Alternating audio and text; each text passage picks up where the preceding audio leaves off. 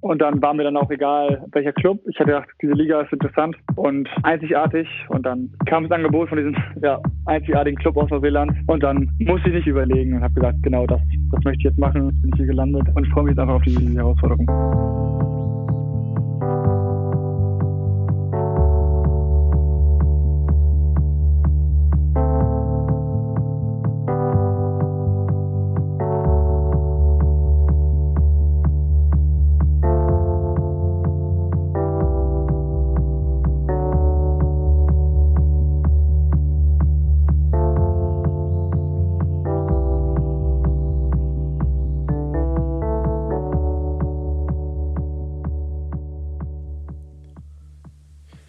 Und damit herzlich willkommen, liebe Hörerinnen und Hörer, und herzlich willkommen zu einer weiteren Ausgabe des Res Publica Podcast. Mein Name ist Paul Gäbler, ich bin der Host dieses Podcasts und den ihr da gerade im Intro gehört habt, das ist Matti Steinmann. Matti Steinmann habe ich aus äh, Neuseeland zugeschaltet gehabt bei mir in mein kleines Lichtenberger Studio und wir haben uns eine Stunde über seine Karriere unterhalten. Matti Steinmann ist Fußballer, er hat lange für den Hamburger SV gespielt, dann Zwischenstationen in Chemnitz, Mainz und auch in Dänemark gehabt und ist jetzt zum August diesen Jahres, also erst vor wenigen Monaten, zu Wellington Phoenix gewechselt. Äh, Matti Steinmann war einer der Spieler, die in der Abstiegssaison des Hamburger SV, also vor einem Jahr, dann in den Profikader hochgezogen sind, sehr überraschend dann auch in der Startelf stand. Da werden wir auch noch ausführlich miteinander drüber reden und äh, dann, wie gesagt, den jetzt den Schritt nach, äh, ja, nach Neuseeland gemacht hat, also ans andere Ende der Welt. Ihr werdet es auch gleich in der Aufnahme ein wenig hören. Die Verbindung ist nicht optimal. Wir hatten ein ziemliches Sackmack, das ganze Ding überhaupt erstmal hin, herzustellen. Ähm, Nämlich, das, erstmal wollten wir das über seinen Caster machen, dann hat da irgendwas nicht funktioniert, weil die Latenz offensichtlich zu stark war. Also das System hat die ganze Zeit rumgestresst. Äh, dann haben wir es über Skype versucht, dann habe ich erstmal noch verzweifelt versucht, einen Skype-Recorder aufzufinden, bis ich dann tatsächlich, jetzt war das Matti, ist es tatsächlich so, so sogar aufgefallen, dass man einfach bei Skype inzwischen aufnehmen kann. Das macht es natürlich sehr einfach. Dementsprechend ist die Audioqualität aber auch nicht optimal. Ich hoffe, das könnt ihr mir nachsehen. Ironischerweise klingt der Sound von Matti sehr viel besser als der von mir, obwohl ich irgendwie hier so ein, so ein äh, viel zu teures Profi-Mikrofon stehen habe, äh, das aber durch diese die Frequenzschaltung da bei Skype irgendwie völlig äh, völlig entstellt jetzt klingt. Dazu ist es auch noch sehr hallig. Mattis Stimme klingt äh, so, wie man, ja, so wie man eine, ähm, eine zugeschaltete Stimme vom anderen Ende der Welt erwartet, aber tatsächlich auch überraschend gut. Ich glaube, ich äh, muss gar nicht mehr viel weiter erzählen und erwähnen. Ich kann vielleicht noch kurz sagen, wie ich generell zu dieser Idee gekommen bin oder warum mich das so fasziniert hat. Ähm, ich mache ein, schon mal eine ganz große, eine große Empfehlung, auch an meine Podcast-Hörer, hört den Rasenfunk von Max, von Max Jakob Ost. Auch wenn ihr selber keine Fußballfans seid, äh, werdet ihr da auf jeden Fall Themen finden, die euch dann auch interessieren. Ich, bei mir ist das ja so ein eigenartiges Ding. Es sagen mir auch immer ganz viele Leute, dass das überhaupt nicht passt, dass ich mich total für Fußball interessiere. Und ich kann es auch selber nicht so richtig erklären, was es jetzt genau ist, was mich daran so fasziniert weil ich habe selber nie Fußball gespielt, noch nicht mal irgendwie auf dem Pausenhof. Also ich war äh, da oder bin eigentlich bis heute dann noch als Kind da viel, viel zu das Sensibelchen und so weiter einmal rumbrüllt auf dem Trainingsplatz, da bin ich schreiend weggerannt. Und äh, das ist heute tatsächlich auch noch nicht so viel anders. Also aktiv äh, Fußball spielend äh, konnte ich nie wirklich viel mit mir anfangen. Aber ich fand diesen Sport immer wahnsinnig spannend. Also sowohl taktisch, wie es sich aufbaut. Also äh, gerade was ich schnelle Umschaltspiele, so da, da äh, kriege ich immer noch, äh, werde ich immer noch ganz, äh, ganz, ganz weich, wenn, wenn ich sowas sehe, wenn ich eine Mannschaft sehe, die schnell und gut umschalten kann.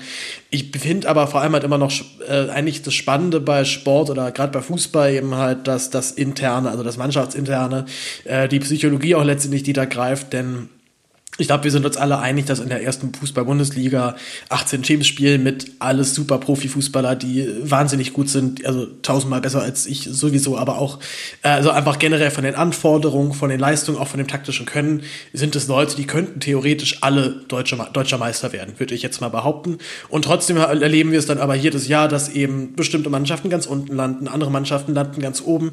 Und da ist dann natürlich sehr wohl auch individuelle Qualität dann auch ein Punkt, aber eben auch ganz viel Spielpsychologie. Also ich finde zum Beispiel sehr auffällig, wenn der Saisonstart richtig scheiße läuft, hat es die Mannschaft für den Rest der Saison meistens relativ schwer. Und es gibt auch Mannschaften, die stecken einfach von der ersten Minute an so tief drin, dass sie eigentlich über die ganze Saison keine Chance haben, da irgendwie rauszukommen. Und dann finde ich es umso spannender, mir dann halt ein Spiel anzugucken und eben auf die einzelnen Personen zu achten, auf die Körpersprache zu achten. Wie treibt die Mannschaft an oder treibt überhaupt noch jemand an oder hat sich die Mannschaft schon völlig kampflos eigentlich ihrem Schicksal ergeben? Also das sind halt dann die Sachen, die ich beim Fußball immer wieder faszinierend finde. Oder was ich, wenn, also was ja häufig zum Beispiel als Effekt dann auch manchmal auftritt, dass ein ein, äh, dass der Letztplatzierte auf einmal gegen den Erstplatzierten gewinnt. Ne? Also wie kann das eigentlich funktionieren? Und da sind wirklich letztendlich immer eine psychische Erwartungshaltung dann das Entscheidende. Und das ist tatsächlich auch das, was mir diesen Sport immer noch so, äh, was mich an diesem Sport immer noch so fasziniert.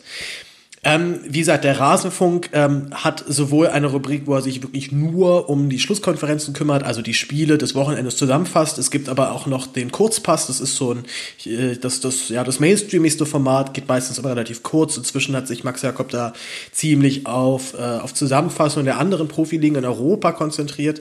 Und äh, was ich immer toll finde, sind die Schlusskonferenzen. Das sind dann sehr lange Interviews. Er hat schon mal ein sehr langes jetzt erst vor kurzem aufgenommen mit Philipp Bartstuber, äh, mit, Hol mit Philipp, sage ich schon, mit Holger Holger Bartstuber natürlich vom VfB Stuttgart. Äh, eins hat er auch noch gemacht mit Sebastian Schuppern. Das fand ich sehr spannend. Gerade weil es jetzt eben Fußballer ist, der nie erste Liga gespielt hat, sondern immer nur so zweite, dritte. Also sich mal anzuhören, wie dort so eine Karriere eigentlich stattfindet. Äh, Sebastian Schuppern podcastet übrigens auch selber. Und ich glaube, der Podcast, der mich von der Geschichte her mit am meisten berührt hat, war, die, äh, war der Podcast mit Thomas Bräuch. Da redet Max Jakob Ost, ich glaube, über drei Stunden, also die Folge geht ewig lange, über ähm, Thomas Bräuch, der in der Bundesliga schon gute Karriere gemacht hat, auch immer wieder, glaube ich, nominiert war, auch für die Nationalmannschaft, beziehungsweise irgendwie im erweiterten Kreis war. Letztendlich es aber nie in diese Superklasse halt geschafft hat. Ich glaube, er hat für für Mönchengladbach hat er sehr lange gespielt, dann auch für den, später für den ersten FC Nürnberg. Ich habe einen Verein hatte ich jetzt vergessen, ist auch nicht so wichtig. Er hatte jedenfalls so mit 28 dann so ein bisschen das Problem, er hätte jetzt wieder irgendwo neu anfangen müssen, er hätte wieder zu einem neuen Verein gehen müssen, sich wieder neu durchbeißen und meinte damals, nee, eigentlich habe ich darauf keinen Bock mehr.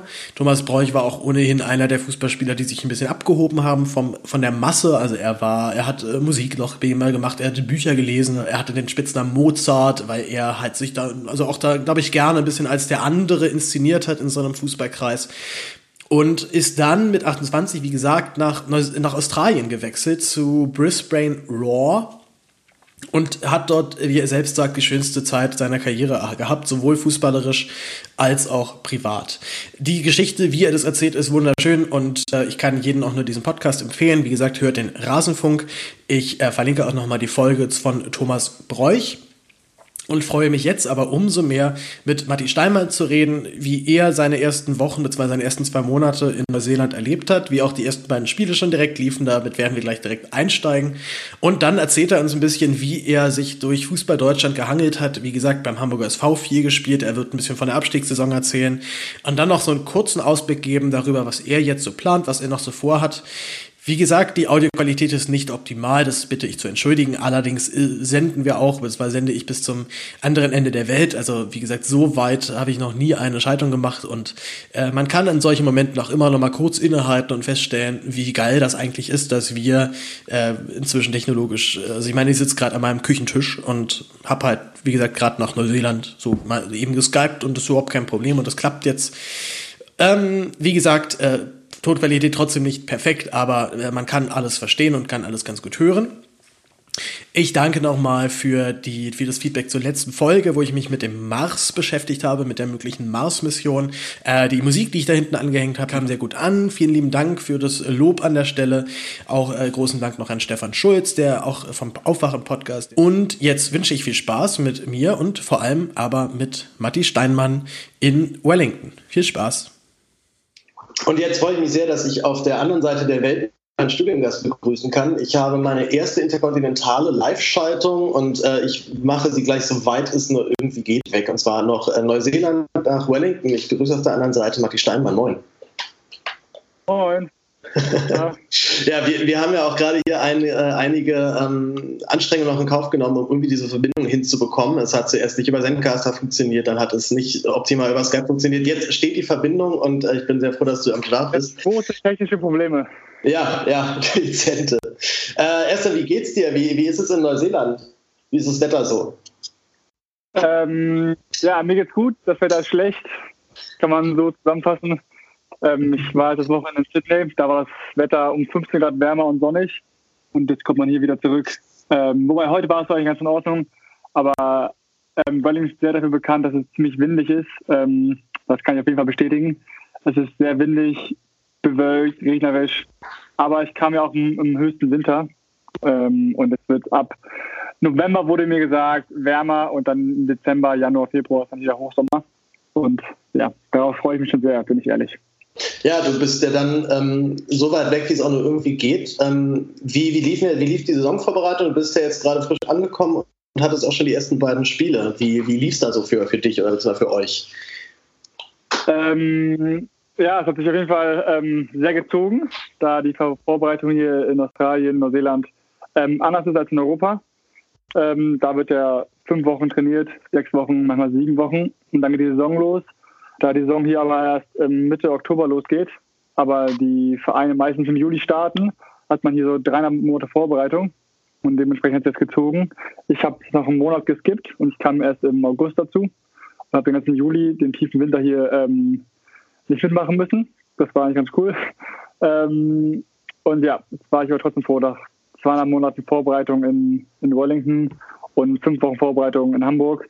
Ähm, froh, dass der Saison nicht losgeht. Und ja, hatten jetzt zwei Spiele, einmal zu Hause gegen Western Melbourne und jetzt am Wochenende, wie ich schon gezählt hatte, in Sydney. Haben leider beide Spiele verloren, sehr unglücklich, ähm, haben aber zugespielt.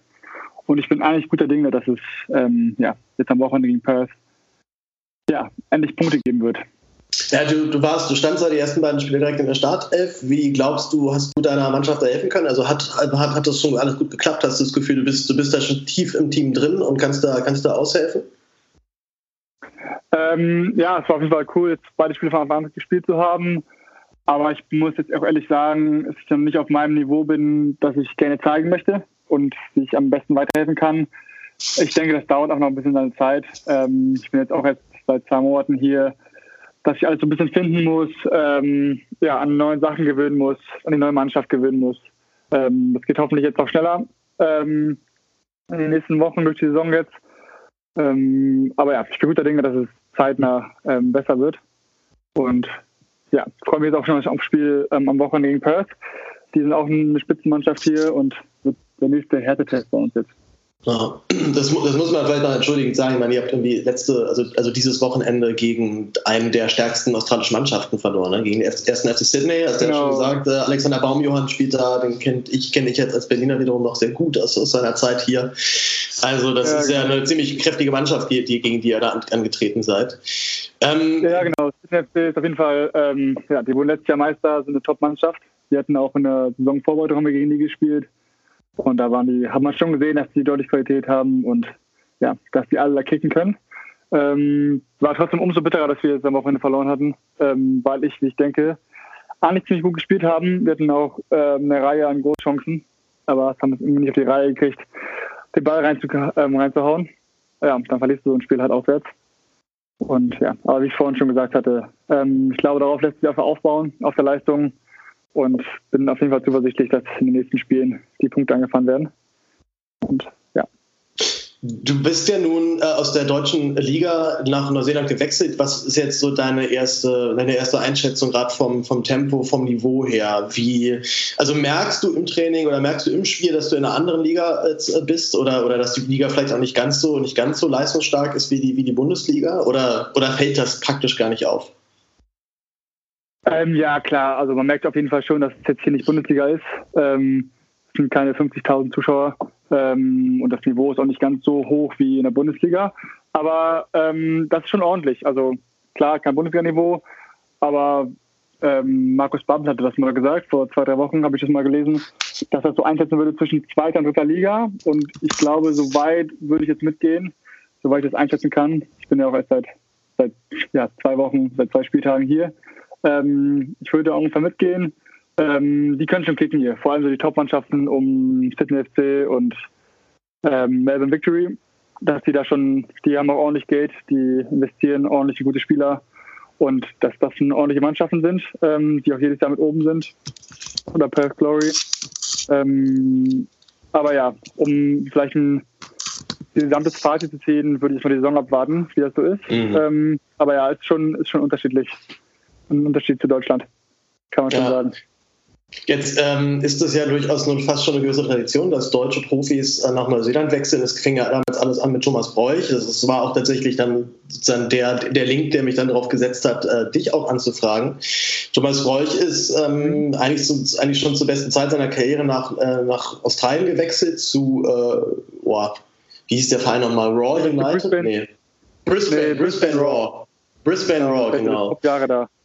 Ja, genau. Und, und sagt, er, sagt er selber darüber rückblickend, das war eigentlich die schönste Zeit in seiner Karriere. Er hat dort nicht nur den besten Fußball gespielt, den er jemals gespielt hat, also sowohl für sich selbst als auch mit seiner Mannschaft. Er hatte auch tatsächlich die, das schönste, äh, das angenehmste Leben, was er, was er davor hatte. Ähm, jetzt, äh, Markus ja. Babbel, hat, hast du ja auch gerade schon erzählt, ist jetzt äh, bei, bei den Sydney Wanderers Trainer, hat ja auch viele Bundesliga-Profis jetzt äh, nach, Deutsch, äh, nach, nach Australien geholt. Also ich glaube, jetzt der letzte Wechsel ja, war nicht mehr glaube ich. Ja, genau. Ist da gewechselt. Ähm, Alex Meyer ist dahin gewechselt. Ja, und dann genau. bei Victory ist jetzt noch ähm, Coach-Trainer. Marco Coach heißt mhm. er, glaube ich. Der war mhm. letztes Jahr bei Elton Trainer und ist jetzt bei Melbourne Victory als Trainer. Ähm, ja, viele mit deutscher, deutscher Vergangenheit. Wie, wie erklärst du das? Also glaubst du, es gibt dann einfach einen Grund für? Willst mal, was war für dich denn so der, der, der, der eine ausschlaggebende Punkt, dann zu sagen, ich gehe jetzt äh, nicht in irgendeine andere Liga, sondern ich gehe jetzt nach Australien?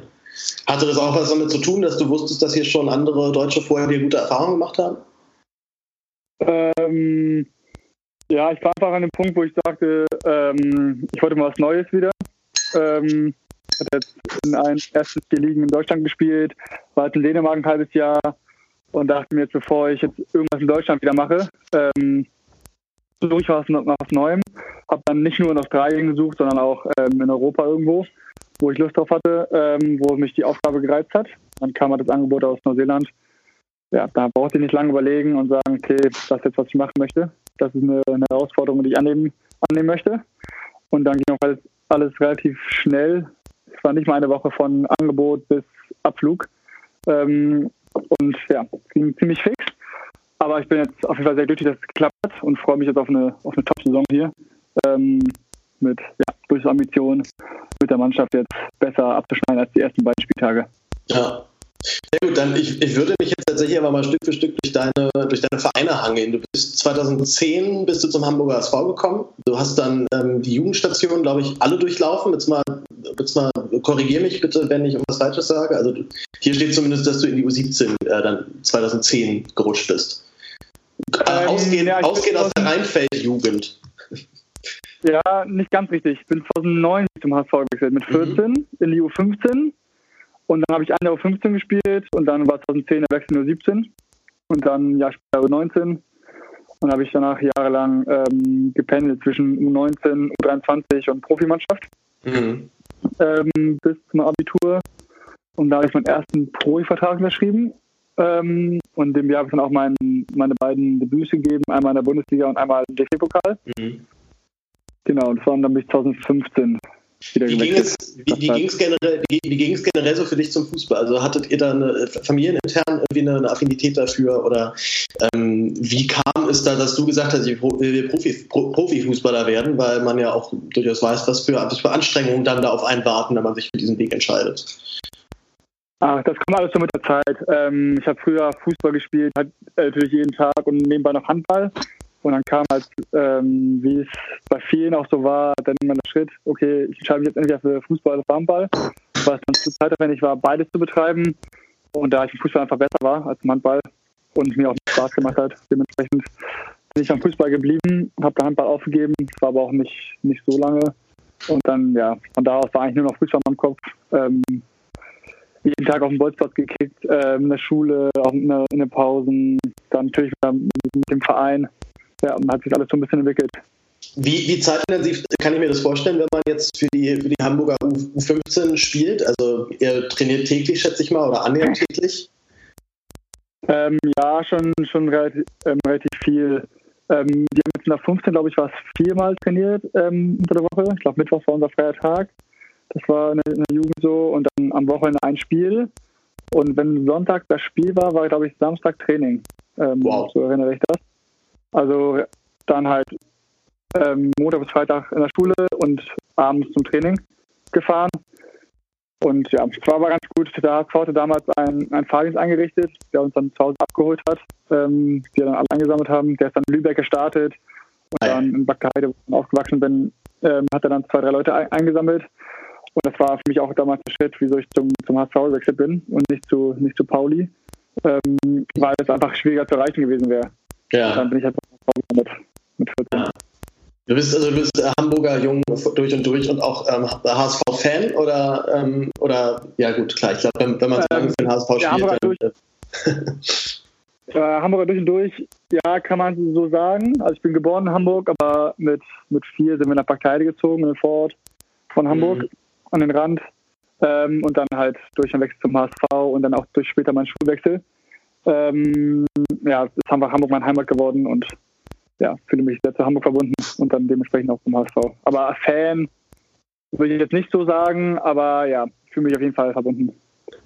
Okay, alle, äh, alle HSV-Fans dort an, an, den, an den Kopfhörern sind, äh, sind, sind entsetzt, dass, dass du doch gar kein HSV-Fan mehr bist. Ähm, du ja, ich, ähm, ich war früher sogar, als ich zum HSV gewechselt bin, war ich ähm, war ich Werder Bremen-Fan. Also ich war ja, ja, ja, ja, Werder Bremen-Fan. Das hat dann, ich weiß gar nicht mehr, bis ich dann 15, 16 war, hat das so ein bisschen ja, verlaufen. Ähm, und ja, mittlerweile ist jetzt auf jeden Fall Hamburg. Ich auch mein Bezug zum Verein und zur, zur Stadt. Ja. Ähm, ja. Aber ich bin jetzt kein glühender HSV-Hooligan oder. es, ist, es ist bei mir zum Beispiel auch immer ganz eigenartig, weil ich wirklich großer Fußballfan bin, also diesen Sport wahnsinnig liebe, aber ich könnte dir keinen Lieblingsverein sagen. Also ich hatte nie so, eine, so, eine, so einen Identifikationsverein. Also Hertha bei mir zu Hause waren die so der, jetzt nicht so der sonderlich attraktivste Verein auch gewesen, so die letzten Jahre. ne, deswegen, also wie gesagt, der, der beim Sport. Ja, wie bitte? Jetzt haben wir dich ähm, nicht. ähnlich. Ja, ja, krass. Siehst du mal. Ähm, wie war es, oder generell, wie, wie, kann, wie, kann, ich mir so eine, so eine, Jugendmannschaft vorstellen? Das Einzige, was ich halt eben weiß, es wird ja immer wirklich gnadenlos ausgesiebt. Also nach jedem Jahrgang wird ja wahrscheinlich die, die Hälfte der Menschen gesagt, äh, du bist echt ein netter Junge, aber fußballmäßig ist für dich da kein Platz mehr. Ähm, ich glaube, es ist in den jüngeren Jahren schon so, dass dann so krass ausgesiebt wird, weil dann auch die, die Leistungsunterschiede ziemlich stark sind. Aber ab so 15 war es jetzt nicht so, dass man, also die halbe Mannschaft dann dieses Jahr gegangen ist. Mhm. Aber dann im Laufe der Zeit sind halt immer weniger geworden, außer 15 am Ende nur 19 gespielt haben, waren es vielleicht noch, weiß nicht, fünf Spieler vielleicht, ähm, was dann immer neu dazu kam. Aber es wurde jetzt nicht nach jedem, nach jedem Jahr so radikal ausgemistet. Okay. Dass die halbe Mannschaft weg ist. Und wie, wie bist du zu deiner Position gekommen? Du spielst ja meistens zentral defensiv Mittelfeld, manchmal auch offensiver. Genau, ähm, ja, ich war also mein, mein Leben lang schon ähm, ja, im Mittelfeld gespielt, zentral. War früher halt noch offensiver und dann im Laufe der Jahre ist mal so ein bisschen nach hinten gerutscht. Ich habe, glaube ich, noch 15 sogar mal ein Länderspiel gemacht ähm, als Innenverteidiger. Aber mhm. dafür war ich einfach nicht, nicht zweikampfstark genug, um das ähm, weiter ähm, in, in, den Herrenbereich zu tragen. Und dann bin ich halt im, ja, im Mittelfeld hängen geblieben. Was, was, genau, was genau gefällt dir an deiner Position so gerne? Also warum spielst du gerne zentral defensiv? Mm, ja, ich spiele eigentlich lieber noch ein bisschen weiter offensiver. Also habe noch ein bisschen mhm. mehr ähm, Zugriff auf, auf, die Offensive, weil das ja auch eigentlich meine Stärke ist, das Gestalten ein bisschen. Ähm, ja, ich war einfach immer gerne, ähm, also ja, im Mittelfeld das, ähm, habe viele Ballkontakte gehabt, also habe es geliebt, am Ball zu sein und Einfluss zu haben auf das Spiel. Und dann, ja, dadurch, dass ich ja auch mal Jugend gut war und ähm, viel am Ball war, war man halt zwangsläufig im Mittelfeld. Und bin dann auch bis zum Ende geblieben und bin das nach wie vor. Mhm. Und könnte mir auch nicht vorstellen, jetzt irgendwie noch einen Umschulung zu kriegen und dann als Außenspieler durchzustarten. Ja, oder halt so, so, so klassischer Sturmtank vielleicht halt noch, ne? So irgendwie so, irgendwie so vorne reinstellen und irgendwie Kopf einhalten. Vorne reinkommen. Ja, dafür bin ich nicht körperstark genug. Aber ja, ich glaube, dass ich jetzt auch, außer vielleicht nochmal ähm, weiter nach hinten, glaube ich nicht, dass sich meine Position jetzt noch großartig verändern wird. Dass ich jetzt aus ja. manche Stürmer zum Außenverteidiger werden oder Außenverteidiger zum Stürmer. Das wird bei mir nicht passieren, aber mal ist er nie. Du bist ähm, 2015 zum ersten Mal gewechselt, damals auch auf Leihbasis, und zwar zum Chemnitzer FC. Äh, wie hast du dort die Zeit erlebt? Wie war, wie war das dort für dich, so zum ersten Mal ein neuer Verein, zum ersten Mal eine neue Stadt? Ich schätze mal auch der Wechsel von Hamburg nach Chemnitz ist durchaus dann auch beachtlich. Ähm, wie, wie, hast du das Jahr damals erlebt?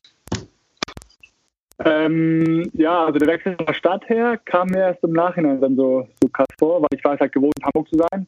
Und zu dem Zeitpunkt war es einfach wollte ich einfach was anderes. Ich war nicht mehr, also ich war nicht zufrieden mit der Situation, wie es sportlich war. Ich wollte einfach mehr spielen und da habe ich mir halt beim HSV nicht so viele Chancen aus, ausgerechnet und wollte dann unbedingt wechseln. Ähm, es hat ja ein bisschen gezogen, weil ich in dem Jahr bei der U20-WM war und da hieß es eigentlich, dass ich ähm, wechseln konnte. Und dann habe ich aber nach der WM erfahren, dass ich nochmal die Vorbereitung mitmachen sollte. Dann hat sich das also ein bisschen gezogen und dann bin ich jetzt relativ spät gewechselt. Am Ende der Vorbereitung ähm, hat sich dann ergeben, das Leihgeschäft nach Chemnitz. Und ich habe dann einfach gar nicht überlegt. Ich dachte einfach, ist mir egal, wo ich, ähm, wo ich bin. Ich möchte einfach, einfach spielen. Und dann kam es dann mit Chemnitz ähm, gerade recht. Und dann bin ich eine Woche vor Saisonstart nach Chemnitz gewechselt. Und hatte dann, um das Jahr zusammenzufassen, ja, mit Höhen und Tiefen auf jeden Fall. Ähm, als ich ankam, habe ich gespielt. Dann war ich, ich, war ich wieder draußen, hatte ein paar Probleme mit dem Trainer und ähm, ja, habe dann nicht so viel gespielt, wie ich eigentlich erhofft hatte. Und dann kam die Winterpause, hatte mich hatte gerade wieder gespielt, hatte mich dann im Knie verletzt, ähm, an dem gleichen Knie, wo ich ein Jahr vorher die Oper Operation hatte.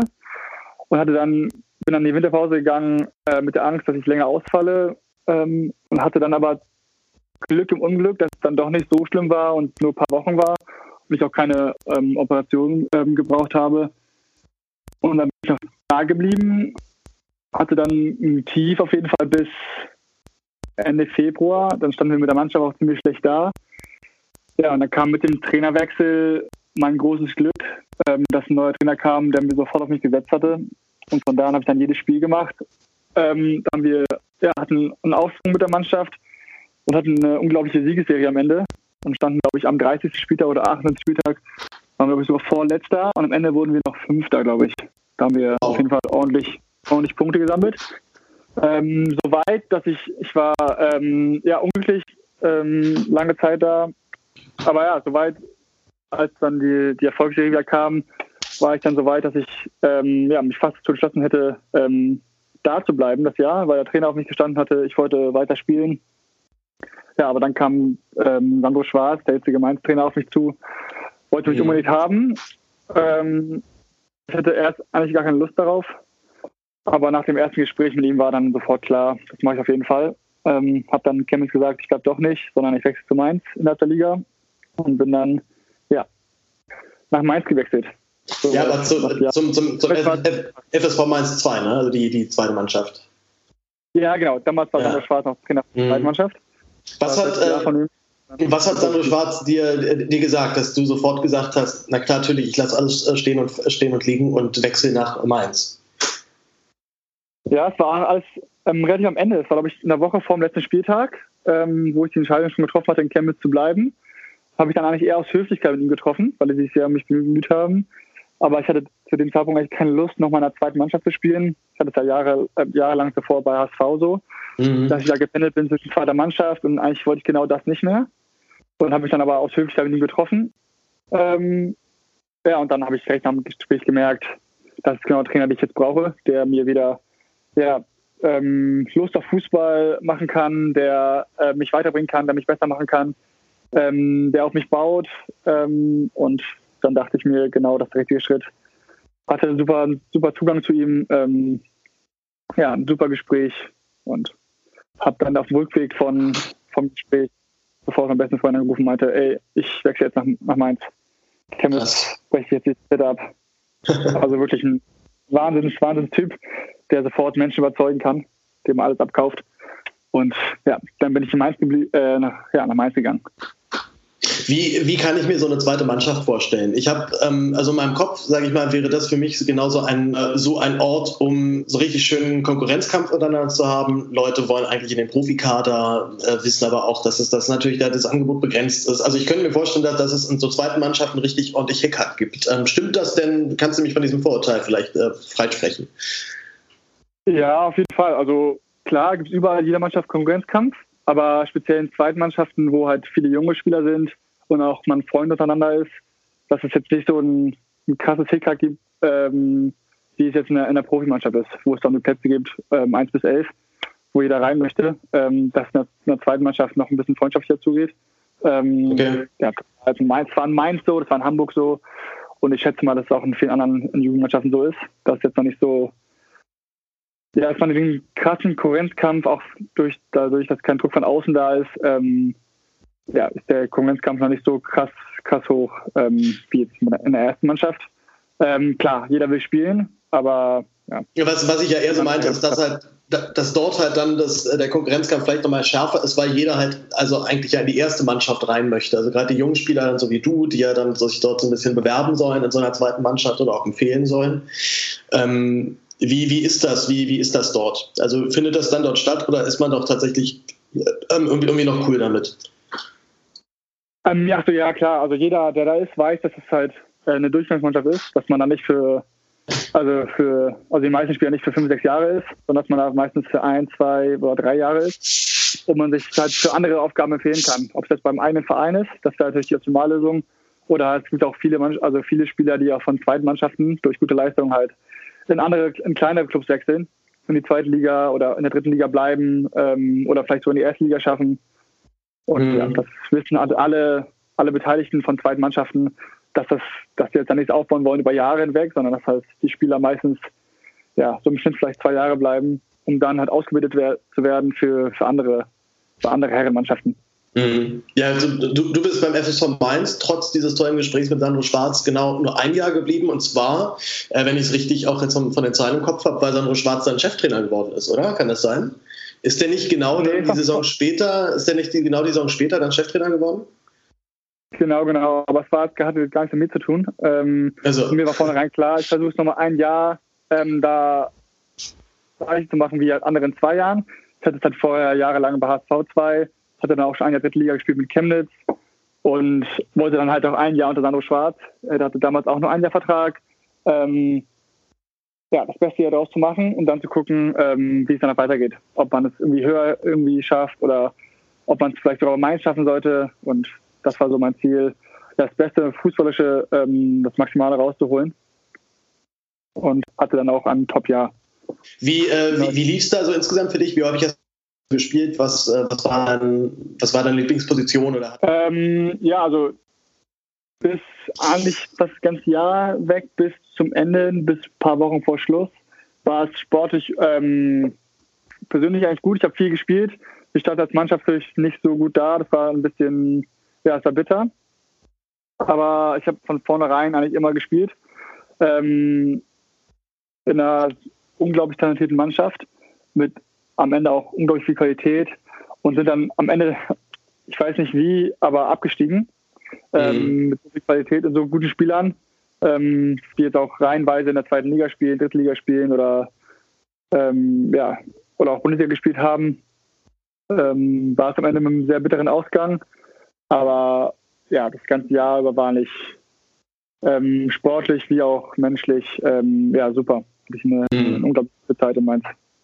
Also trotz, trotz, trotz ja, des Abstiegs zum, zum, Schluss, ja? Also sagst du trotzdem, war ein, war ein krasses genau. Jahr für dich. Ja, okay, gut. Genau, ähm, wie ich gesagt habe, war es auf jeden Fall, ja, das, der Ausgang war bitter, aber das Jahr hinweg hat einfach, wir hatten einfach, ähm, ja, eine, eine, super Mannschaft zusammen, ähm, auch menschlich und eigentlich auch sportlich. Deswegen war es halt umso bitterer am Ende. Ähm, aber ja, so ist es dann manchmal im Fußball. Hm. Dann bin ich, ja, sind wir abgestiegen aus der dritten hm. Liga in die Regionalliga Südwest. Ja. Das hast du allerdings nicht mehr mitbekommen, denn du bist ähm, einfach wieder dorthin zurückgekehrt, wo du, äh, wo du letztendlich angefangen hast. Und zwar bist du direkt nach diesem Abstieg äh, vom FSV Mainz 2 zum Hamburger SV 2 zurückgekehrt. Und äh, genau. war es dann, dann wieder eine alter Wirkungsstätte? Wie kam der Wechsel dann zurück? Also noch einmal von, ähm, von ich probiere es jetzt noch einmal in Mainz zu sagen, okay, ich probiere es jetzt doch noch einmal beim, beim HSV. Ja, hatte einige Gründe, dass ich wieder zurück zum HSV gegangen bin. Ähm, ich hatte Hamburg ein bisschen ähm, vermisst. Ich wollte wieder zurück nach Hamburg und wollte es halt verbinden zusammen mit dem Studium. Das war so mein, mein, mhm. mein Gedanke, dass ich jetzt nicht nur noch Fußballprofi sein möchte, sondern auch nebenbei studieren möchte. Und dann kam halt das Angebot vom HSV 2, ähm, ja, perfekt. Ich konnte zurück in Hamburg, ich konnte ähm, im Studium anfangen, das war zumindest damals ähm, mein Ziel. Ähm, hat dann am Ende nicht geklappt, aber mit der Intention bin ich hingefahren. Habe den Wechsel dann gemacht und ja, wollten da eine, eine Mannschaft aufbauen und, da, und damals unter Christian Titz ähm, und hat dann auch eigentlich alles, alles super geklappt. Und am Ende kam es dann ja ein bisschen anders. Ja, ja, den, den, äh, den krassen Spoiler, den, den, den dicken Cliffhanger, den, den sparen, den gönnen wir uns auch gleich. Aber was wolltest du denn äh, studieren in Hamburg? Also ich weiß, dass du in Chemnitz zumindest eine Zeit lang, ich glaube, äh, äh, oh, ja, jetzt weiß ich es selber nicht mehr. Du hast auf jeden Fall dich in Chemnitz schon mal, schon mal genau. für Studium eingetragen, ja. Ich habe an der TU Chemnitz ähm, in einem Jahr angefangen, Wirtschaftsingenieurwesen zu studieren. Wirtschaft, Wirtschaft. Aber, das war was mit ja, aber das habe ich jetzt auch nicht so richtig durchgezogen. Ich habe einfach nach ein paar Wochen gemerkt, okay, das ist nicht das, was es sein soll. Ähm, es ist allem auch wahnsinnig zeitintensiv auch, ne? Also ich meine, du bist ja, du machst ja halt einen Vollzeitjob dann nebenbei und sollst dann halt noch studieren, was auch ein Vollzeitjob ist. Also ja, man hat also man hat schon viel Zeit in einem Fußball. So ist es nicht, dass man da ja, gar nichts okay. macht. Ähm, aber so ein reguläres Studium voll durchzuziehen, ähm, ist auf jeden Fall schwierig, vor allem mit Anwesenheitspflicht ist halt ja. halt immer schwierig. ähm, ich habe damit angefangen zusammen mit einem Mitspieler. Ähm, der ist dann auch, man macht halt so teilzeitmäßig. Man schafft nicht alle Kurse pro Semester. Man streckt das Studium halt ein, ein paar Semester. Ähm, ich glaube, der eine aus meiner Mannschaft damals macht es noch weiter. Ich weiß gar nicht, wie weit er jetzt ist, aber ich habe es dann damals abgebrochen. Ähm, und dann habe ich mich noch mal ein Jahr in Mainz voller Fußball konzentriert. Ja, und dann kam halt der Wechsel nach Hamburg, wo ich gesagt habe, okay, nee, ich möchte jetzt ähm, nicht nur Fußball spielen, ich wollte jetzt ähm, mich wieder ein bisschen zetteln ähm, und nebenbei studieren und wollte mich dann bewerben auf Lehramt, für, also gymnasiale ah. Lehramt für Mathe und Erdkunde. Hatte mich dann, hatte auch viel Zeit und Energie investiert für meine Bewerbung. Und dann kam am Ende vor Semesterbeginn ähm, die, die Nachricht, dass ich nicht angenommen wurde. Ich hatte irgendeinen Fehler oh. gemacht bei meiner ähm, Bewerbung. Das war natürlich umso bitterer. Und dann saß ich dann da in Hamburg und dachte, scheiße, was mache ich jetzt? Ich kam eigentlich nach Hamburg zurück, um halt auch wirklich zu studieren. Und dann bin ich halt nicht angenommen worden. Mhm. Und habe mich danach erstmal umgeschaut, okay, was kann ich jetzt, also was mache ich jetzt? Ähm, weil nur in Hamburg sein und für HSV 2 spielen wollte ich nicht. Und dann kam ich irgendwie auf das Abendstudium ähm, Soziale Arbeit, war das nächstgelegene, was sich irgendwie angeboten hatte. Ähm, und dann wollte ich anfangen im März 2018 mit dem Abendstudium Soziale Arbeit. Habe ich dann auch gemacht. Und ja, dann kam aber gerade mit ähm, Beginn des Studiums ähm, meine ja, Beförderung wieder zur ersten Mannschaft, wo dann meine Gedanken wieder woanders waren und ich den Anschluss verpasst hatte. Nach ein paar Wochen ähm, Training abends in die Uni ähm, ja, kam dann die Entscheidung, okay, das wieder auch rumzulassen und meine Chance nochmal zu ergreifen, die ich jetzt bekommen hatte, um nochmal ganz oben ja, zu spielen. Also bis zur Saison 2018 bist du in den Profikader hochgezogen worden, ne? Oder also war das direkt, direkt schon zum Beginn der Saison, dass klar war, du spielst jetzt in der ersten Mannschaft oder bist du dann erst im Laufe der Saison durch Christian Titz hochgezogen worden? Genau, genau. Ich kam zum, zum HSV mit der ganz klaren Intention, einfach nur bei HSV 2 zu spielen. Ähm, mhm. Da wollte ich eine, so eine kleine Mannschaft aufbauen ähm, mit so drei also halbwegs erfahrenen Spielern. Ähm, davon war ich einer. Ähm, wollten wir so ein bisschen was aufbauen. Ähm, und dann ist das halt so durch die Decke gegangen, dass ja, der Bernd Hollerbach damals gefeuert wurde bei der ersten Mannschaft. Sitz wurde hochgezogen und ja, durch mein gutes Jahr da hat er mich recht hochgezogen und durfte dann die letzten acht Spiele der Saison 2017, 2018 ähm, ja, wieder bei der ersten Mannschaft spielen.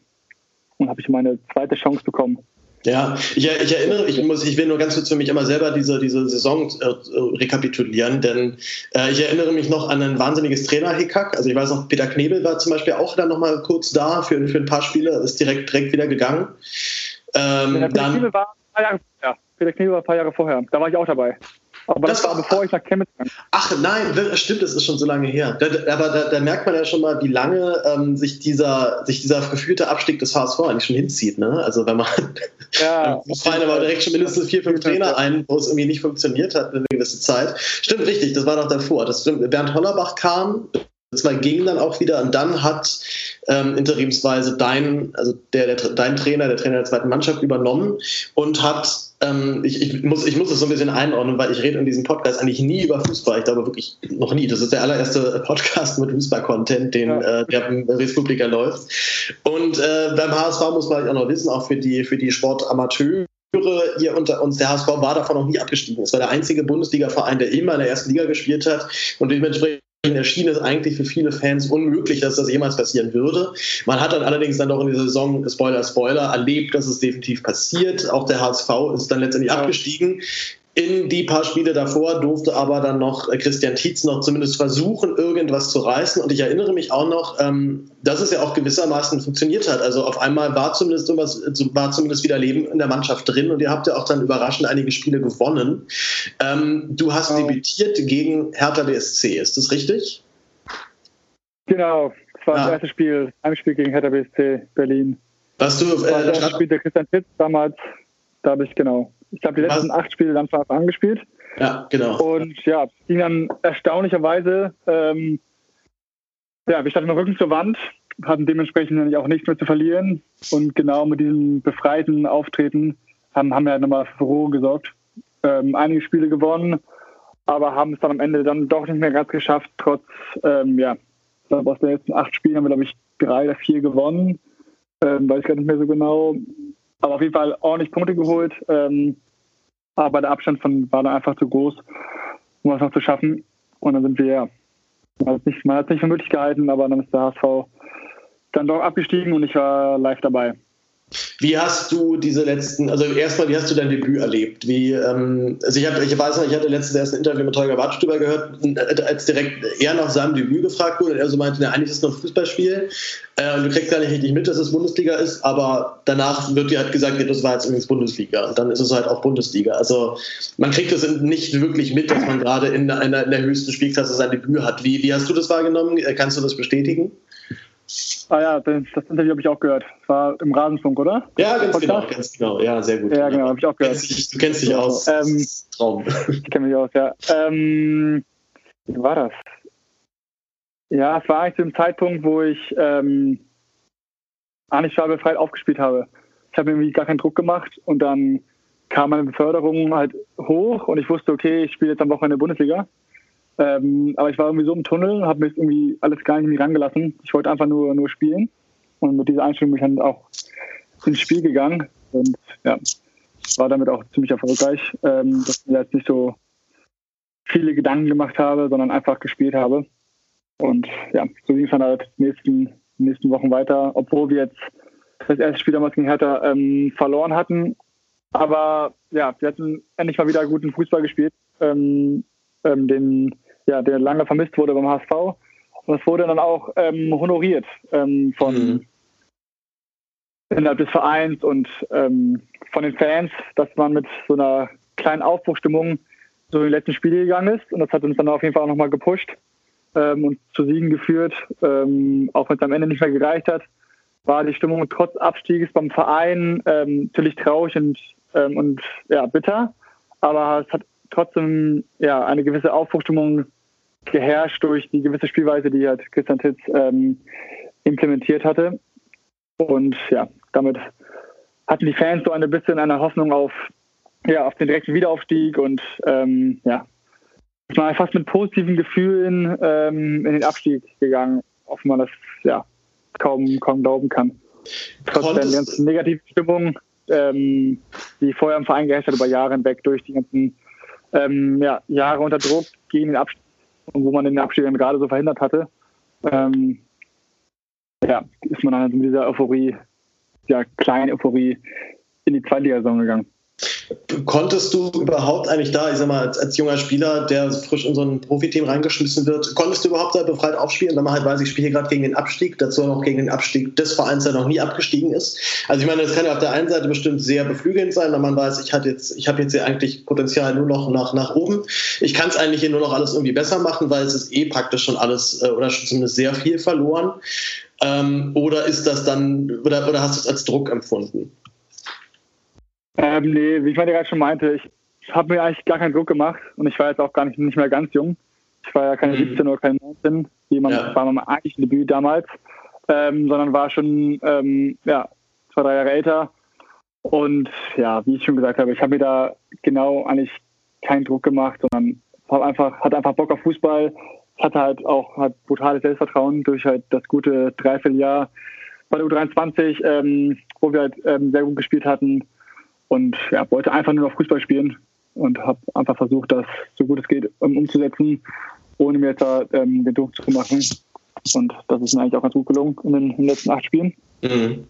Und ja, also deswegen war der Druck für mich jetzt gar nicht so, so spürbar, dass ich jetzt das irgendwie am, am ja, das gar nicht so gespürt habe, weil ich jetzt auch die, die negativen Zeiten, also das negative Jahr, was halt die anderen Spieler, die halt von Anfang an dabei waren, ähm, das ganze Jahr ähm, mitgemacht haben und Druck gespürt haben, da war ich ja gar nicht dabei. Das heißt, ich habe das ganze Jahr über keinen Druck gehabt und dann kam das Spiel gegen Hertha und ich habe einfach so weitergemacht, ohne da jetzt mhm.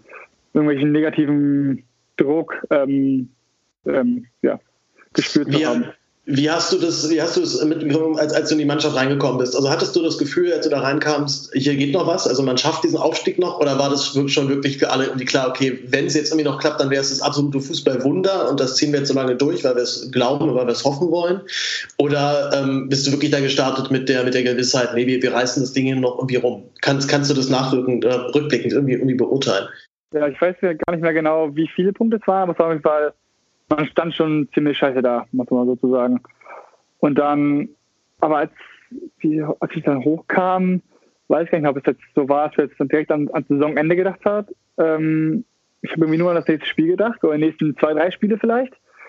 Und dann durch unsere guten Leistungen ähm, kam halt auch so ein bisschen ein gewisser Ruck durch die Mannschaft, wo alle so gemerkt haben, ey, wir können das doch, wir sind gut, ähm, wir können die Spiele gewinnen, die Fans glauben an einen, man hatte so Unterstützung. Man hat aus dem Nix, so mit dem Rücken zur Wand, ähm, hat man daraus nochmal das Selbstvertrauen genommen. Man hat nichts mehr zu verlieren und dann konnte man irgendwie befreit aufspielen. Und dann durch die, ja, durch die guten Spiele und dann auch durch die Siege kam nochmal so der Ruck durch die Mannschaft, ey, wir schaffen das.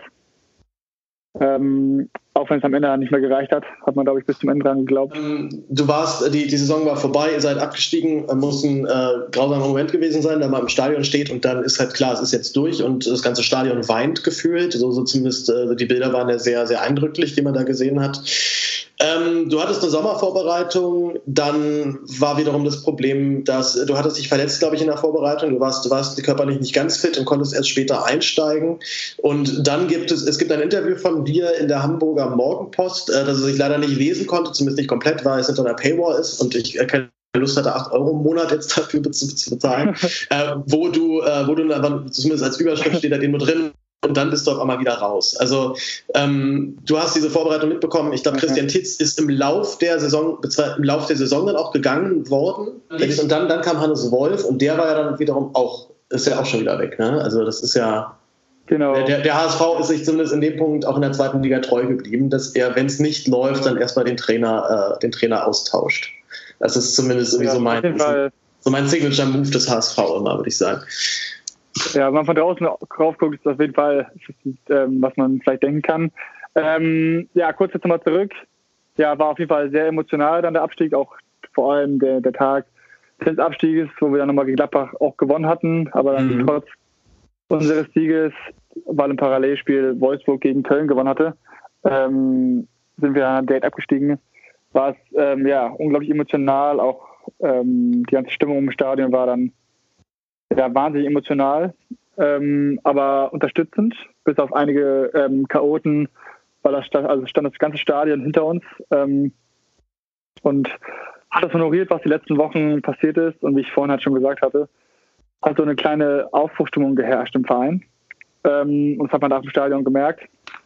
Also es war auf jeden Fall ein sehr, sehr emotionaler Tag, ähm, den ich jetzt auch so nicht mehr vergessen werde. Ähm, und ich glaube auch viele, die im Stadion waren, werden diesen Tag nicht vergessen. Ähm, ja, dann war Sommerpause und dann kam die Vorbereitung. Ähm, bin Christian Titz. Ähm, ich bin halt in die Saison gestartet dann als, als, ähm, ja, als Zweitligaspieler und nicht mehr als Amateur. Ähm, und natürlich halt weiter mit wahnsinnigem Selbstvertrauen ähm, durch halt die letzten Spiele ähm, war halt mein Ziel. Ich will jetzt das zweite Jahr Anfang an spielen, jedes Spiel, und mit dem HSV wieder aufsteigen. Ähm, war die Vorbereitung auch gut. Ähm, habe da auch das erste Spiel direkt von Anfang an gespielt. Gegen Holstein Kiel war das damals. Ähm, und das war dann sehr, sehr unglücklich, dass wir das dann auch einmal auch in der Höhe irgendwie dreimal verloren haben. Und ja, das war natürlich umso bitterer dass ich mich dann in der Woche zum zweiten Spieltag hatte ich mich verletzt ähm, beim Standardtraining. Habe ich mich bei einer Ecke im Oberschenkel ähm, gezerrt und war dann drei Wochen raus und habe dann dementsprechend nicht mehr gespielt. Ähm, in der Zeit haben, haben wir ein paar Siege eingefahren, wie ich es richtig erinnere, sind im Pokal weitergekommen und eigentlich alles gut. Ich wusste auch, okay, wenn ich wieder fit bin, dann werde ich auch wieder spielen. Ähm, wenn ich meine Leistung bringe. Und so kam es dann auch, dass ich dann noch zwei Spiele gemacht hatte. Ähm, bis dahin standen wir aber gut da, aber nicht so gut da, wie es der Verein, Verein hätte gerne gesehen. Also wir waren jetzt nicht ähm, unangefochten Erster oder Zweiter, sondern waren, glaube ich, Dritter oder Vierter. Aber alles noch, ähm, ja, verhältnismäßig im Rahmen. Also mhm.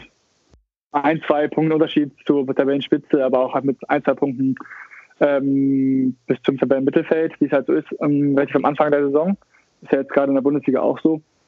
Ähm, ja, und dann kam ich wieder an meine Verletzung, habe dann noch zwei Spiele gemacht und dann das letzte Spiel war gegen Jan Regensburg und da haben wir halt komplett versagt und ich halt als Spieler auch. Und das war dann so mein Todesurteil ähm, sportlich gesehen. Danach habe ich halt kein Spiel mehr gemacht. Ähm, Christian Titz wurde ähm, glaube ich, drei, zwei, drei Spiele später gefeuert. Ähm, danach hatte ich ähm, ja, noch schwieriger, um wieder in die Mannschaft zu kommen. Habe dann alles halt probiert, um mal ähm, reinzukommen. Ähm, hatte mich dann nochmal verletzt für zwei, drei Wochen. Ja, und habe dann bis zum Winter dann leider kein Spiel mehr gemacht. War noch zwei, drei Mal im Kader, aber nicht das, wovon ich eigentlich, ähm, ja, was ich mir eigentlich als Ziel gesetzt hatte ähm, am Anfang der Saison, ist dann im Winter ähm, ja, nicht mhm. so aufgegangen, wie ich mir eigentlich gehofft hätte. Dann, Würdest du sagen, ja, Würdest du sagen, es hat dich dann doch immer wieder überrascht, wie schnell es in diesem Geschäft dann geht? Ich meine, du sagst jetzt, du hast ein schlechtes Spiel gegen Jan, Ring, Jan Regensburg gemacht. Ich habe das Spiel jetzt nicht gesehen, ich habe jetzt auch noch nicht mehr nachgeguckt, aber ich weiß nicht, du wirst jetzt nicht drei Eigentore geschossen haben. Also was, äh, was sind denn dann die Kriterien, dann, dass ein Trainer sagt, so, der ist jetzt erstmal raus? Also ähm, zumal, wie gesagt, ich, also ich selber habe nie irgendwie professionell irgendwo Fußball gespielt. Nie. Ich habe äh, hab immer äh, andere Sachen gemacht, immer als Kind, die auch, auch, auch sehr zeitintensiv waren, aber nicht, aber kein Fußball. Fußball? Ja, es war, ähm, ja, ich habe schlecht gespielt, aber in der Mannschaft habe ich auch, auch schlecht gespielt, ähm, was man leider jetzt nicht, nicht schmälern soll. Aber ja, dann kam halt der Druck weiter auch auf Titz ähm, durch halt diese Niederlage, diese ja, eine Schmach, 0 zu 5 zu Hause verlieren gegen Jan Regensburg. Mhm. Dann kam halt auch der Druck auf, auf Christian Titz ähm, und durch Christ, der Druck auf Christian Titz war halt auch, ich war ein Spieler, den er gehol, geholt hat ähm, auch der Druck hat auf mich. Ähm, da, dann hat er mich erstmal rausgelassen und dann, bevor ich wieder reinkam, war er schon wieder weg. Mhm. Dann, ja. Im Nachhinein sehr bitter. Ich, ich würde mal kurz ein Zitat vor, vorlesen von äh, Philipp Wollscheid, der dürfte ja aber auch, auch ein Begriff sein, war, ich glaube zweimal sogar National, war zweimal Nationalspieler, hat er jetzt mit 30 ja auch sehr früh seine Karriere beendet, beziehungsweise hat sie ja auch noch so klamm, klammheimlich beendet. Ich glaube, offiziell hat er sie auch noch nicht, ich glaube, er spielt gerade irgendwo fünfte Liga. Ähm, und er hat letztens der, ähm, der Münzischen Zeitung gesagt, äh, das Chef im Allgemeinen ist einfach falsch. An einem Tag wird man von allen in den Himmel gelobt, am nächsten ist man dann nicht mehr gut genug. Dieses Auf und Ab habe ich nie ausgehalten war schon eine sehr deutliche Kritik an diesen Verhältnissen und äh, was ich, ich gucke mir jetzt aber nur gerade die Berichterstattung über die Bayern an. Die Bayern werden wieder abgeschrieben, die können das nicht. Die haben jetzt vor zwei Wochen noch äh, Tottenham Hotspurs mit 7 zu 2 völlig, völlig zerlegt und danach hat man geschrieben, das ist eine neue Qualität, das ist eine neue Stufe und das ist ein ganz neues Level, was jetzt äh, erreicht wurde. So zwei Wochen später spielt man 2 zu 2 gegen äh, Gegen wen war das jetzt nochmal? Gegen wen haben sie sich nochmal das letzte Gegentor eingefangen? Augsburg. Gegen, genau, gegen Augsburg, also dann auch noch äh, Rivale und so weiter und so fort. Und viel zu viel, also und schwupps wird wieder, wird wieder alles zerredet. Äh, und die, ich sag mal, diese, diese Höhen und Tiefen des Sportjournalismus äh, finde ich auch immer wieder wahnsinnig, zumal es ja auch dann dieselben Zeitungen sind, die sowas dann schreiben. Ähm, Gab es bei dir auch Momente, wo du, wo, du, wo du dachtest, nee, ihr könnt mich jetzt alle echt alle gerade mal. Also nicht so in meiner Wortwahl natürlich, aber wo du, wo du zumindest Zweifel an diesem Geschäft an sich hattest oder zumindest dich doch sehr darüber geärgert hast. Ja, ich glaube, die Zweifel hat jeder, also jeder Spieler. Ähm, man merkt halt nur, wenn es halt wieder bergab geht. Wenn es halt bergauf geht, dann ist man auf der Euphoriewelle. Ähm, das ja auch völlig normal ist. Ähm, aber ja, ich habe dann auch, als es halt so gut lief, gar nicht mehr dran gedacht, weil ich dachte einfach, okay, es ist einfach so, so cool jetzt wieder, ähm, dass es endlich wieder gut läuft, wieder bergauf geht und ähm, es hat einfach so viel Spaß, so viel Selbstvertrauen, dass ich einfach dachte, okay, ich habe jetzt das, das Niveau und ähm, das wird jetzt einfach so weitergehen. Ähm, klar wusste man auch, dass es halt schnell wieder untergehen kann, aber ja, man denkt halt nicht sofort dran, wenn es halt gut läuft, okay, morgen kann es wieder schlecht sein. Das mhm. erst mit, wenn es so ist. Ähm, aber ja, jeder, der, der Fußballprofi ist, weiß, dass, halt, dass es schnell gehen kann. Ähm, außer du bist jetzt Messi, dann wirst du jetzt nicht ähm, morgen scheiße sein. Ähm, ja, soweit ist das, das ist halt der Fußball. Ähm, dann muss halt jeder so ein bisschen umgehen. Und je weiter du oben bist, desto mehr musst du damit, damit leben können. Das ist halt in der Bundesliga viel krasser ist als in der dritten Liga oder in der Regionalliga, ist ja auch klar. Mhm. Du bist ähm, zum Winter dann gewechselt. Du bist ähm, auf Leihbasis nach äh, Ventisse FF nach Dänemark gewechselt. Äh, wie kam dieses Leihgeschäft zustande? Äh, hast du dich darauf gefreut, auf die neue Auf Aufgabe, oder war das halt wieder so, ein, ich sag mal, so eine Form von, ich will jetzt einfach nur irgendwo spielen, ich will einfach nur irgendwo durchspielen und nicht wieder irgendwie im, im Kader äh, versauern oder auf der Bank rumsitzen?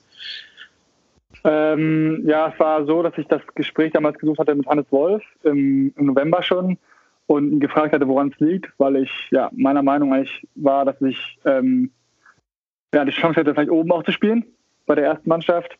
Ähm, er wollte jetzt dann halt nicht so viel ähm, ändern zu der Zeit, dadurch es sehr gut lief. Das habe ich dann auch verstanden und wollte mich halt in der, in der Vorbereitung wieder ähm, anbieten. In der Wintervorbereitung im, im Januar.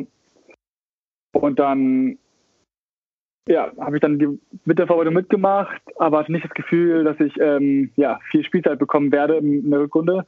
Hatte das Gespräch dann gesucht, eine Woche vor ähm, Transferschluss ähm, und dann nochmal darauf angesprochen. Ähm, ja, dann meinte er, dass er mir keine Steine in den Weg legen würde, ähm, aber ich auch gerne bleiben kann, aber mir halt keine, keine Spielzeit garantieren kann, also keine viel, also nicht viel Spielzeit. Und dann habe ich mich halt anders, andersweitig umgeschaut, ähm, ob es sich was ergeben kann. Da hätte sich was ergeben in der dritten Liga, aber dann war ich dann doch nicht ganz sicher, ob ich das machen möchte, dann doch lieber da bleiben. Und dann kam zwei, auch wieder relativ kurzfristig, zwei Tage vor Schluss des Transferfensters, mhm. das Angebot aus Dänemark, wo ich dachte, okay, das kann mal eine reizvolle Aufgabe sein, ähm, viel zu spielen und dann halt ja mit einem guten halben Jahr wieder bei HSV angreifen zu können.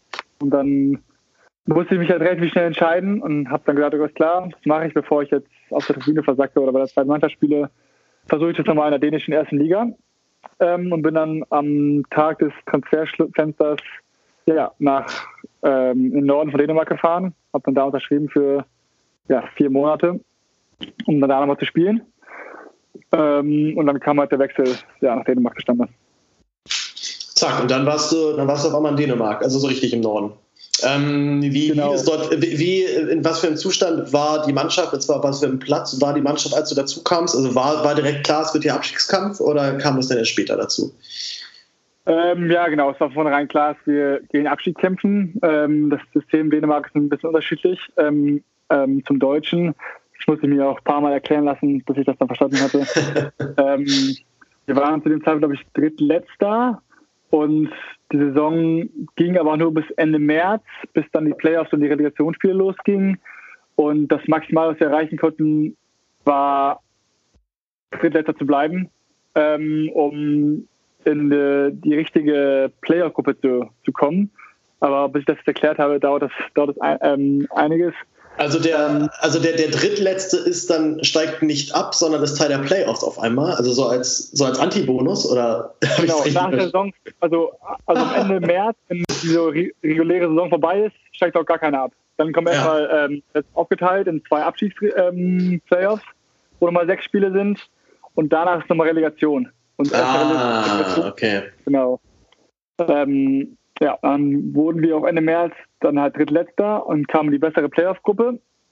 Ähm, und ja, dann sind die Playoffs nicht so verlaufen, wie wir uns das vorgestellt hatten und sind dann in der Relegation gegen Lyngby BK abgestiegen Anfang Juni, was dann relativ bitter war, ja.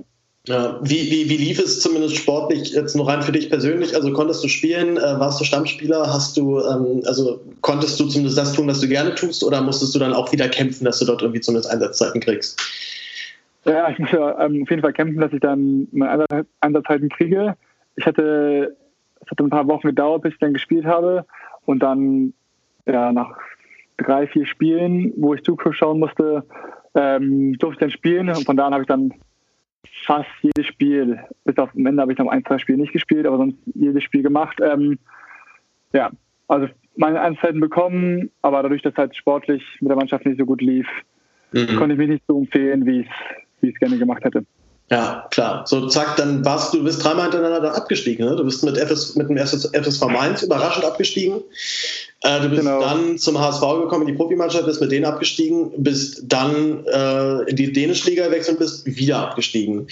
Ich sage, ich, also ich fasse fass das mal so aus meiner Sicht zusammen. Das waren, glaube ich, drei ziemlich turbulente Jahre. Wenn, wenn nicht sogar ein bisschen scheiße, vielleicht sogar ein paar Punkten. Also.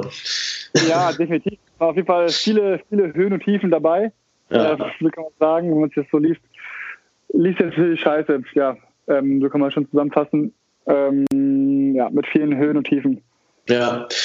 So, nun, ähm, ich weiß noch, es gab irgendwann einen Artikel über dich, du äh, hast Angebote aus Kaiserslautern zum Beispiel auch vorliegen für die dritte Liga, wolltest aber eben ungerne, ähm, äh, du wolltest aber eigentlich nicht tiefer als zweite Liga gehen.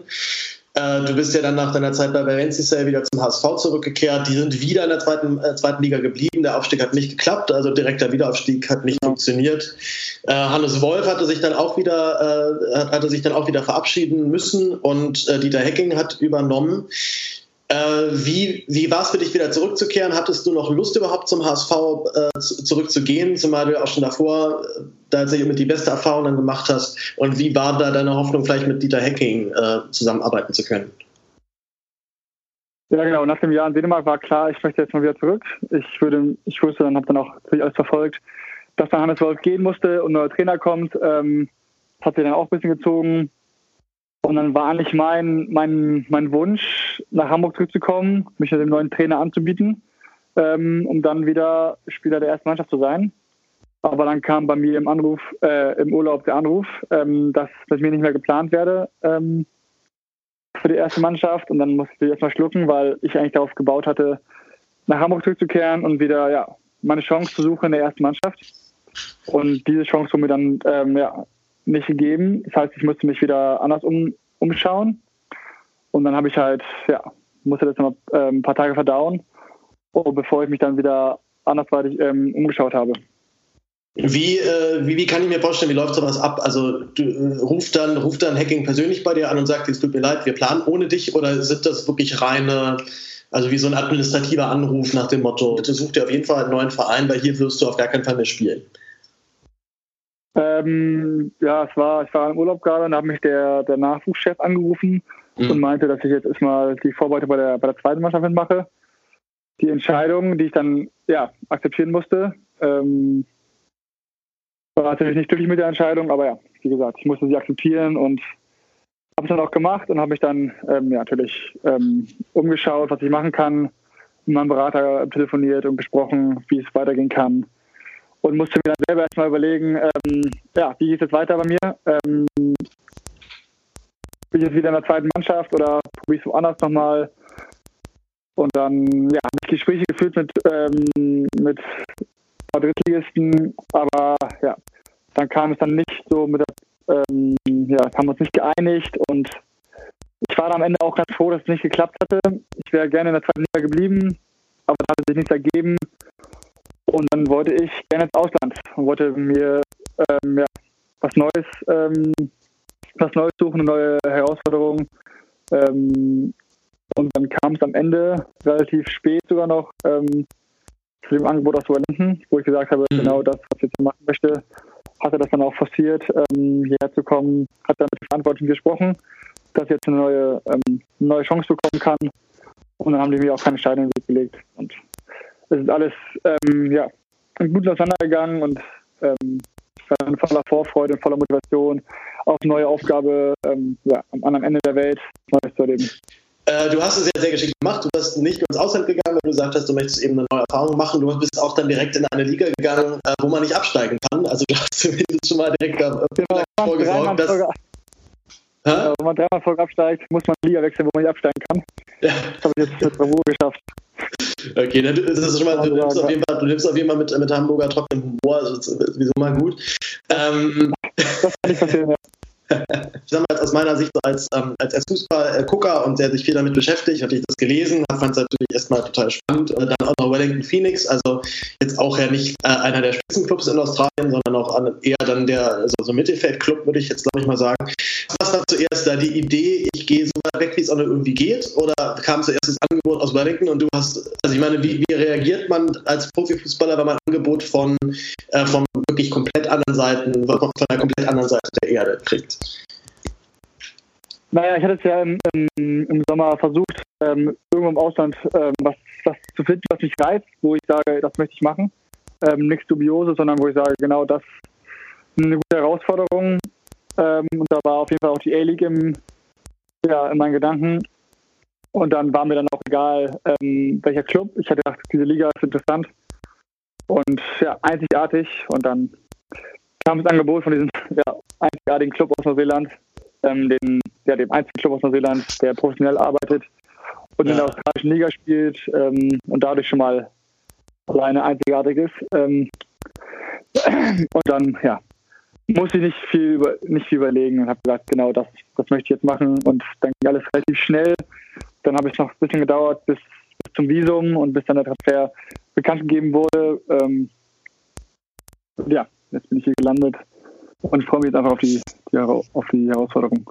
Was sind, was sind so die, sag mal, die offensichtlichsten Unterschiede, die, die du feststellst zwischen australischer Liga und äh, Bundesliga so bis jetzt? Oder ich sag mal so auch mannschaftsintern. Äh, wir hatten es ja anleitend schon ein bisschen gesagt, du merkt, man merkt schon, das Tempo ist ein bisschen niedriger, es ist nicht ganz so der große Druck da und man spielt natürlich nicht vor 50.000 Leuten, sondern eher so vor 5.000. Aber ähm, ich, ich glaube, du hast den ja auch gehört, den, den äh, Podcast von Max Jakob Ost und Rasenfunk mit Thomas Bräuch, wo er über seine Zeit erzählt in Australien. Da geht, glaube ich, drei Stunden. Da erzählt er ganz ausführlich, wie er dort dann äh, auch so Mentalitätsunterschiede feststellt. Was, was waren denn so für dich so die ersten ganz offensichtlichen Unterschiede, wo du gemerkt hast, ich bin auf jeden Fall jetzt in Neuseeland und nicht mehr in Deutschland? Ähm, ja, vor allem erstmal das Wetter. Ja, gut, klar. Hochsommer in Deutschland, in den in tiefsten Winter ähm, in Neuseeland. Wobei tiefster Winter hier auch 10 Grad sind. Ähm, aushaltbar, ja. Aushaltbar, ja. Ähm, kann schon ziemlich kalt werden nachts, dadurch, dass die Häuser hier auch nicht so, nicht so isoliert sind, wie man das ähm, ja, aus Deutschland kennt. Dann kann es schon mal relativ kühl werden. Ähm, ja, der erste Monat war schon ziemlich kalt, ähm, als ich hier war. Ähm, das war schon ein Unterschied. Dann auf jeden Fall Trainingsbedingungen ähm, sind selbst bei HSV 2 ähm, ja, herausragend. Ähm, es ist alles ein bisschen kleiner und ähm, man merkt auch einfach, dass es nicht die, die Sportart Nummer eins ist. Ähm, es ist nicht so, dass halt immer welche beim Training zugucken oder dass man das irgendwie einfach mitbekommt, dass jetzt Fußball da ähm, so gehypt ist wie jetzt, wie jetzt in, in Deutschland ähm, oder Europa, wo halt Fußball klar Nummer eins ist, der Sport. Und das merkt man einfach, dass hier alles so ein bisschen, ein bisschen runtergefahren ist, dass nicht zu viele Leute ähm, ja, den Fokus auf Fußball haben. Das hat man manchmal auch gemerkt. Und das ist noch, was mir auch jetzt aufgefallen ist in den letzten zwei Monaten, dass ähm, noch ein bisschen mehr alte Schule auch ist, was es ähm, im Hinblick auf junge Spieler müssen ähm, deutlich mehr machen als jetzt ein paar ältere Spieler. Die müssen ähm, den Abwasch machen, wenn wir Mittagessen. Ähm, die müssen Training aufbauen, Tore tragen und die Trainingsmaterialien, also die Trinkflaschen fertig machen. Das, was alles die Physios in, in, in Deutschland machen oder ähm, auch in Dänemark, das müssen halt viele junge Spieler machen. Ja, aber du, aber du bist nicht mehr der junge, aber du bist nicht mehr der junge Spieler jetzt, schätze ich mal, ne? Also du hast, du hast jetzt Leute ich unter bin kein, dir. Nee, ähm, ja, unter mir würde ich jetzt nicht sagen, aber ähm, ich habe Spieler die sind als ich. Ich gehöre zum Glück nicht mehr zu den, zu den Jüngsten. Wir haben eine relativ Ja. junge Truppe, auch eine relativ neue Truppe. Ähm, aus meiner jetzigen Mannschaft haben, glaube ich, nur fünf oder sechs aus dem ganzen Kader letztes Jahr auch hier gespielt. Das heißt, Mhm. sehr, sehr viele neue gekommen, sehr viele junge. Und ja, das hat auch so den, den ja, die Stimmung innerhalb der Mannschaft ist halt relativ locker und ähm, durch halt die vielen jungen Spieler. Und ja, es wird alles, wirkt alles ein bisschen lockerer, wird immer mehr mal ein witziger Spruch gebracht und ähm, das so ein bisschen entspanntere ähm, Arbeitsatmosphäre, ähm, als es vielleicht in, es in Hamburg war. Aber trotzdem ist es halt so, dass es hier kein, kein Freizeitsport ist. Es ist halt schon professioneller Fußball. Ähm, man will schon den maximalen Erfolg haben und ähm, arbeitet dafür auch. Ja. Wie bist du ansonsten da, da aufgenommen worden? Also ich meine, du kommst aus, du kamst aus Deutschland dort an. Ich weiß nicht, wie viele, wie viele Legionäre ihr generell dort in der Mannschaft habt. Also ob es auch Leute mit internationaler Erfahrung gibt oder zumindest mit Erfahrung aus anderen Profiligen. Ähm, wie, wie ist da, wie ist da so der, der Schnitt? Bist du da der einzige Mensch mit Bundesliga bzw. europäischer ähm, Top-Ligen-Erfahrung? Der einzige Mensch klingt doch geil. Ähm, nee, jede Mannschaft in der so geregelt, dass dürfen fünf ähm, Legionäre spielen. Mhm. Ähm, Okay. Und davon bin ich einer. Die haben jetzt noch einen neuen Stürmer verpflichtet aus England. Haben jetzt insgesamt drei Engländer, einen Mexikaner und dann mich als Deutschen als Ausländer. Und sonst haben wir viele Neuseeländer und Australier hauptsächlich. Mhm. Das muss der Hauptteil ähm, der Mannschaft muss halt Australier oder Neuseeländer sein in der Liga, Ja. Ja. damit man ähm, ja, spielen darf. Aber Wie- ja, der war super, super entspannt. Alle waren super freundlich und ja, wie ich vorhin schon meinte, mit ähm, den vielen jungen Spielern, dass es auf jeden Fall sehr entspannt ist und man ganz ähm, locker aufgenommen wird. Ich, äh, mich würde halt eben noch so einen, einen Punkt interessieren, und zwar, du bist jetzt äh, in Neuseeland äh, angekommen, du bist da jetzt ja auch schon ein paar Monate dort. Die Saison hat ja gerade erst wirklich losge, also wirklich erst begonnen. Das heißt, es ist ja noch ganz viel zu tun. Und ich würde mich ja zum Beispiel auch total freuen, wenn wir immer noch mal einen zweiten Teil davon machen, weil ähm, dass die Erfahrung ja, ja ongoing ist, die du da machst in Wellington. Ähm, aber eine Sache würde mich jetzt eben jetzt dann doch noch interessieren, und zwar gibt es für dich irgendwie den Plan, da doch nochmal irgendwie wieder nach Deutschland oder vielleicht in Europa in den Fußball zurückzukehren? Also ich sag mal so aus meiner Sicht ähm, ist jetzt ein Wechsel nach Neuseeland ja dann auch schon, ist man wahrscheinlich erstmal aus dem Blickfenster von vielen äh, Scouts oder von vielen Trainern erstmal raus. Und ich weiß jetzt nicht, wie, äh, wie groß der Impact da ist, ob du, auch wenn du vielleicht, sagen wir mal, jetzt in die vier, fünf Jahre dann in der australischen Liga dann bestehst, ob dann sich wieder eine Möglichkeit ergibt, nochmal nach Deutschland zurückzukehren. Ja, gute Frage, auf jeden Fall. Ähm, das kann ich ehrlich gesagt gar nicht so, so richtig beantworten. Ich ähm, habe jetzt für ein Jahr unterschrieben und dann ja, versuche das Beste hier daraus zu machen, ähm, so gut wie möglich zu spielen. Und was danach kommt, ähm, weiß ich gar nicht. Ob wenn es mir jetzt zu gefällt und ähm, ja, die Liga mir so liegt, kann mir auch durchaus vorstellen, länger hier zu bleiben. Oder ja, dann werde ich auf jeden Fall im, im Sommer abwarten, ja, wie die Saison lief ähm, und was dann so für Angebote kommen, was ich mir vorstellen kann. Ich werde auf jeden Mhm. Fall nicht alles machen, ähm, machen wollen. Ähm, bin auf jeden Fall aber vieles äh, offen für, für viele, für viele Sachen. Ich kann Ja, das aber noch nicht so genau sagen, dass ich jetzt in einem Jahr möchte ich wieder Bundesliga spielen. Weil, wie du schon gesagt hast, also man ist jetzt hier nicht mehr im, im, im Blickfeld der europäischen Vereine ähm, oder der, der guten Ligen. Ähm, das haben wir schon bewusst. Ähm, war mir dann aber ähm, ja, nicht so wichtig, sondern ich wollte erstmal diese neue äh, Herausforderung annehmen ähm, und jetzt nicht mit dem Hintergedanken, dass ich in einem Jahr jetzt wieder wechseln möchte aus Wellington oder aus der A-League, um dann wieder in der zweiten Liga anzugreifen. Mhm. Das ja. war mir schon bewusst.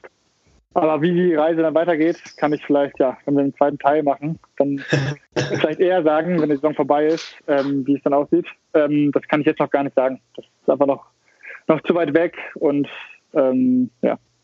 Du hast ja gerade mal die ersten zwei Spiele gemacht, also da ist ja noch viel, ähm, noch viel, noch viel Potenzial oder noch, noch viel Möglichkeit. Genau. Ähm, jetzt äh, sind wir eigentlich so themenblockmäßig eigentlich erstmal durch, würde ich sagen. Es gibt noch eine, eine letzte und doch, doch sehr wichtige Frage, die ich noch stellen muss. Und zwar, was hältst du von deinem FIFA-Rating?